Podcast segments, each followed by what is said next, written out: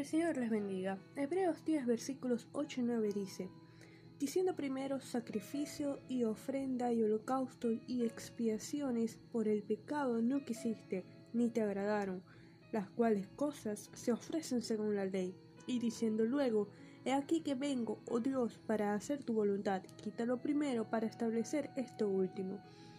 Este pasaje guarda relación con el Salmo 40, versículos 6 al 8, y aquí el autor del libro a los Hebreos no está menospreciando la ley, puesto que los sacrificios levíticos habían sido ordenados por Dios con un propósito particular. Pero algunos israelitas los estaban presentando de manera rutinaria, creyendo que así ganarían puntos o méritos. Entonces, lejos de ayudar, esto realmente llegaba a ser un estorbo para sus vidas. Sabes, muchas veces nosotros somos así. Creemos que con poner en práctica ciertos requisitos ya cumplimos con Dios. Pensamos, bueno, yo oro rapidito en la mañana antes de comenzar el día cuando me despierto, oro dándole gracias a Dios antes de cada comida, eventualmente leo la Biblia o de repente leo un capítulo diario. O bueno, voy regularmente a la iglesia. Bueno, claro, antes de la cuarentena o posterior a la cuarentena. Bueno, yo ayuno regularmente. Y ya, pues creemos que con esto Dios se conforma y, listo, cumplimos con el Señor.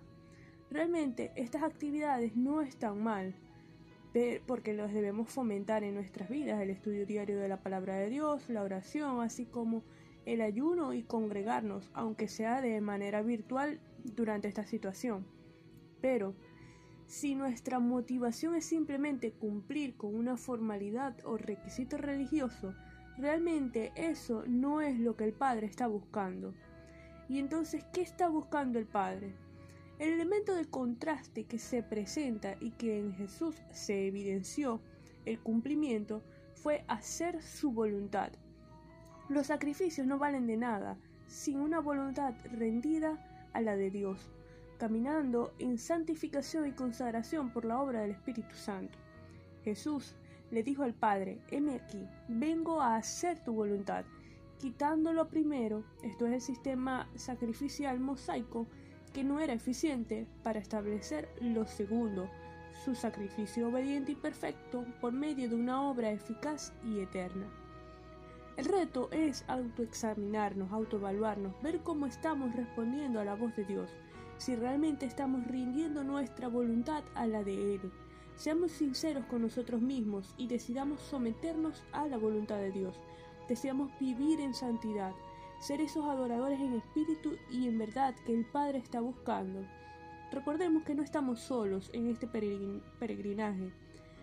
El Espíritu Santo nos acompaña y tenemos a Cristo día y noche intercediendo por nosotros ante el Padre, sentado a la diestra del trono de gracia. Vamos a orar.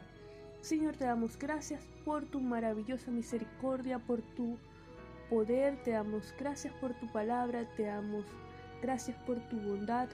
Te pedimos que nos ayudes a ser los adoradores en espíritu y en verdad que tú quieres que seamos. Rendimos nuestra voluntad a la tuya. Queremos servirte y adorarte siempre. En el nombre de Jesús. Amén.